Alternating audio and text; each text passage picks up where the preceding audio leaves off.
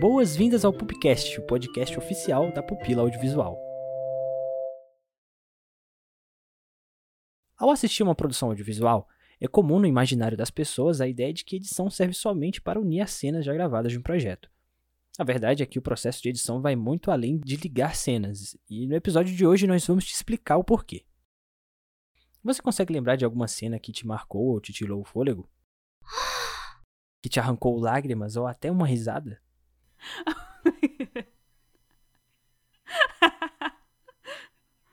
Seja qual for a cena, seu corte ou transição, um editor deve ter tido envolvimento para sua existência na forma em que você a conhece. Quando as gravações de um filme são encerradas, o editor fica encarregado da tarefa de montar o filme para torná-lo apresentável ao público. Trabalhando com cor, som, movimento, ritmo e muitos outros elementos, os editores reinventam a história. Não é à toa que muitos dizem que eles são os responsáveis pelo roteiro final dos filmes. Se os roteiristas são os pais que dão a luz ao projeto, os editores são os médicos que fazem o produto final funcionar.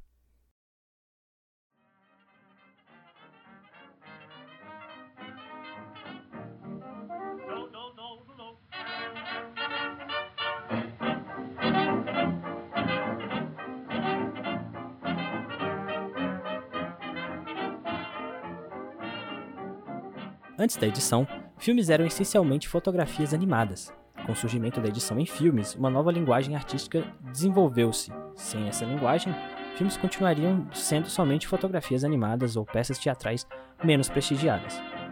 Durante a história do cinema, várias técnicas de edição foram criadas com o objetivo de atribuir a ilusão de continuidade às cenas, e com isso, a edição tornou-se a sintaxe da linguagem cinematográfica.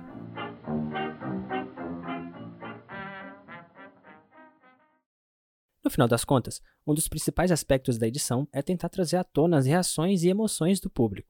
Emoção é fundamental. Walter Murch, cineasta teórico, escreveu no livro Num Piscar de Olhos sobre suas seis regras de corte.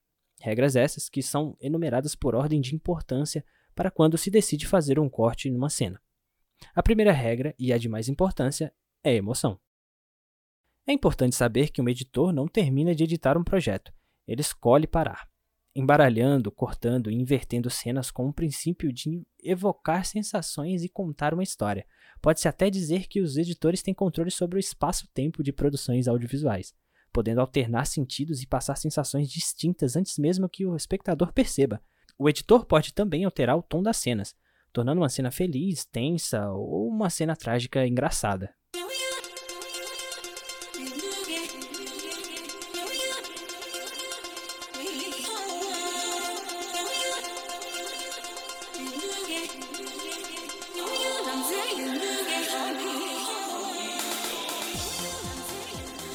Satoshi Kon, tanto editor quanto diretor prestigiado, por exemplo, era obcecado pela manipulação de espaço-tempo em seus filmes e incluía vários match cuts em todas suas produções.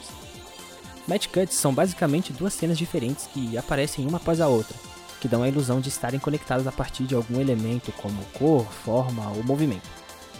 Pense, por exemplo, em alguém se preparando para acertar uma bola de beisebol e na hora da ação a cena muda para uma pessoa segurando a espada na mesma posição conectando ambas cenas.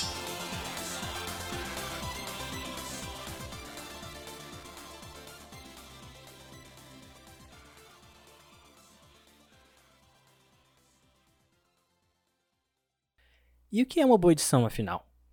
A resposta vai depender da demanda do projeto audiovisual em questão e seu objetivo acerca do público. Há filmes em que a edição é mínima, como em muitos documentários, para dar uma sensação maior de realismo. Se interessou? A melhor forma de se aprender edição e criar seu próprio estilo é pondo a mão na massa. Exploração, prática e experimentação são algo de extrema importância. Busque por diferentes tipos de programas para testar. Além disso, para ser um bom editor é necessário organização e criatividade, e adaptabilidade. Imprevistos acontecem e muito. No Pupila Indica de hoje, recomendamos os programas DaVinci e Premiere, que são clássicos, Final Cut e Filmora 9. Para celular, KineMaster e Power Director. Indicaremos também os canais Gaveta Filmes, AV Makers, Megapixelers e Entre Planos. De livro, recomendamos No Piscar de Olhos, de Walter Murch, e A Forma do Filme, de Sergei Eisenstein. Além disso, mais do que tudo, assistir filmes de renomados editores é sempre um bom exercício de aprendizagem. Esperamos que tenha gostado do episódio de hoje. Até mais!